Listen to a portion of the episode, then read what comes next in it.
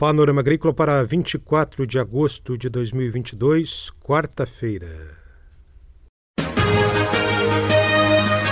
Panorama Agrícola.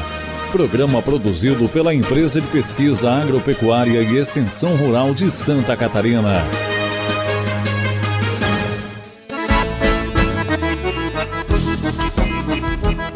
Olá, hoje é quarta, 24 de agosto, lua minguante, no ar para você o Panorama Agrícola. Na mesa de som está o Eduardo Maier e o ditado é: Na necessidade se conhece o verdadeiro amigo. Tecnologia na fruticultura com Emanuel Vicenzi na região de Caçador. Esse é o destaque do Panorama Agrícola desta quarta-feira. Dica do dia. Todo mundo já deve ter tido crises de soluços. Prender a respiração rapidamente ajuda a resolver o problema? Sim, porque eleva a quantidade de moléculas de gás carbônico na corrente sanguínea e o cérebro atua no sentido de contrair o diafragma. E beber água gelada? Também pode ajudar, porque estimula pela mudança de temperatura o nervo vago que age sobre o diafragma.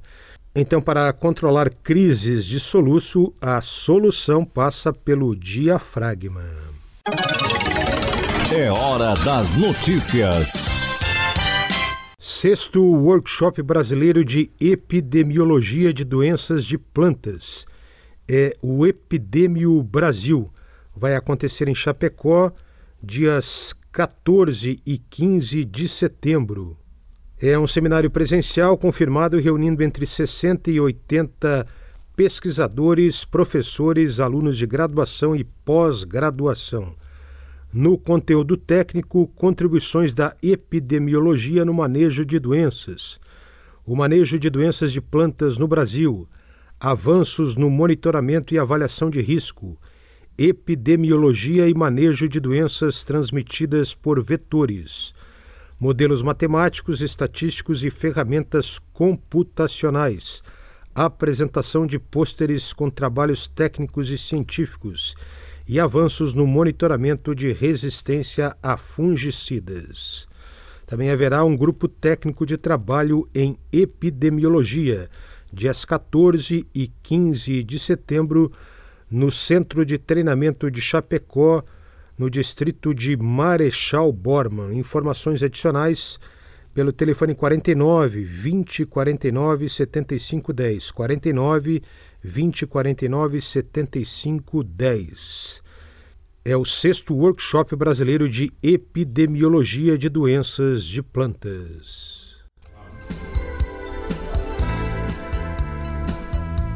Acontece hoje em Bela Vista do Todo, Planalto Norte Catarinense, o lançamento de um boletim com 20 anos de pesquisa de uso agrícola de resíduos das indústrias de papel e celulose do Planalto Norte catarinense.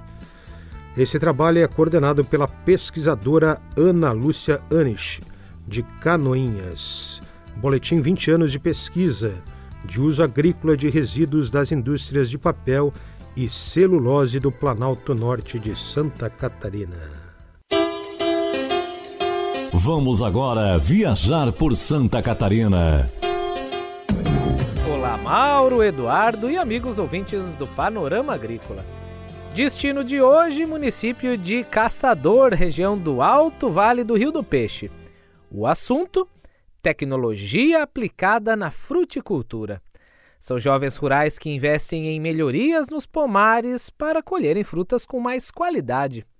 É isso mesmo, eles buscam soluções para modernizar ainda mais a atividade.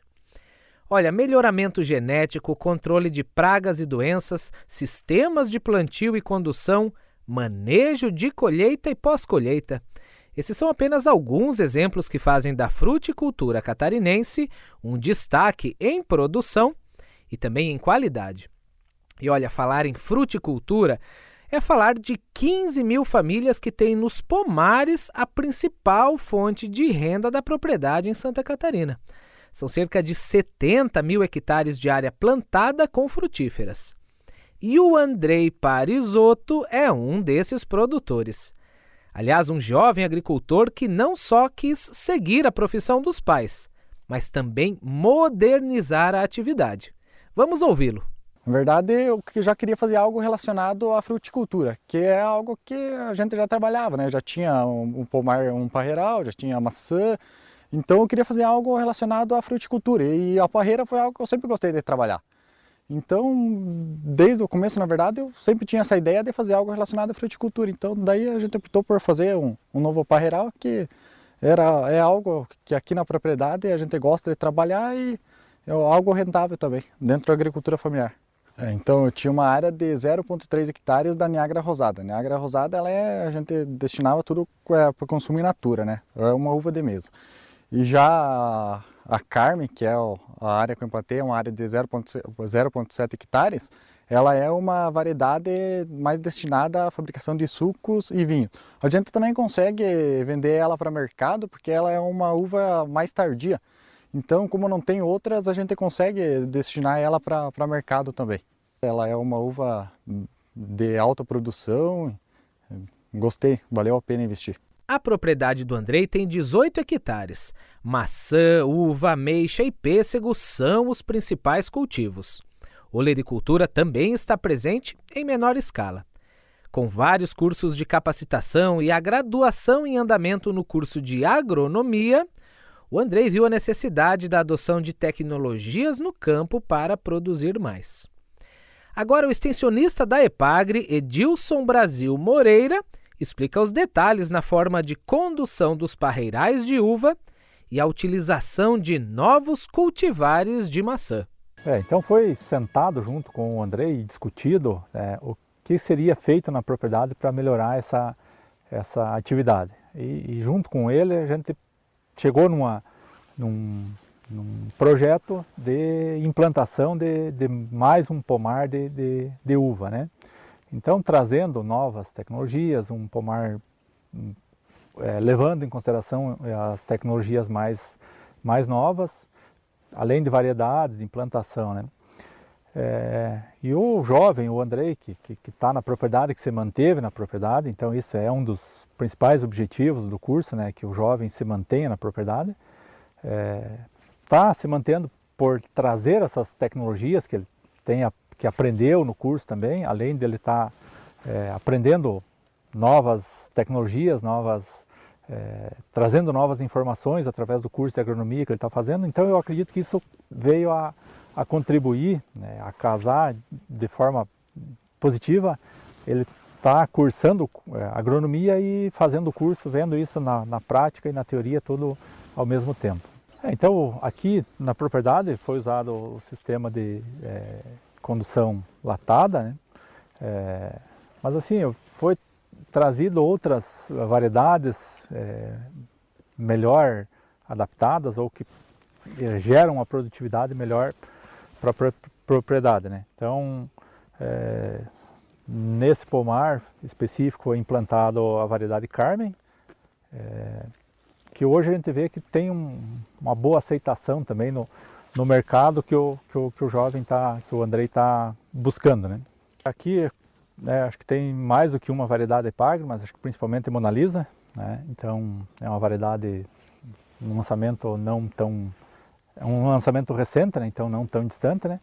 E, inclusive ele está é, melhorando o pomar dele, né, a tecnologia desse pomar de, de, ma, de maçã também. É, ele tinha um outro sistema, um pomar num sistema um pouco mais antigo e que a partir do momento que começou a produzir esse pomar novo, ele está é, arrancando esse pomar antigo para também trazer é, novas variedades e um, uma tecnologia mais adequada né, para a realidade do, do dia a dia hoje. Esse foi o Viajando por Santa Catarina de hoje, falando de tecnologia aplicada na fruticultura com o protagonismo da juventude rural. Até a próxima, pessoal. Tchau.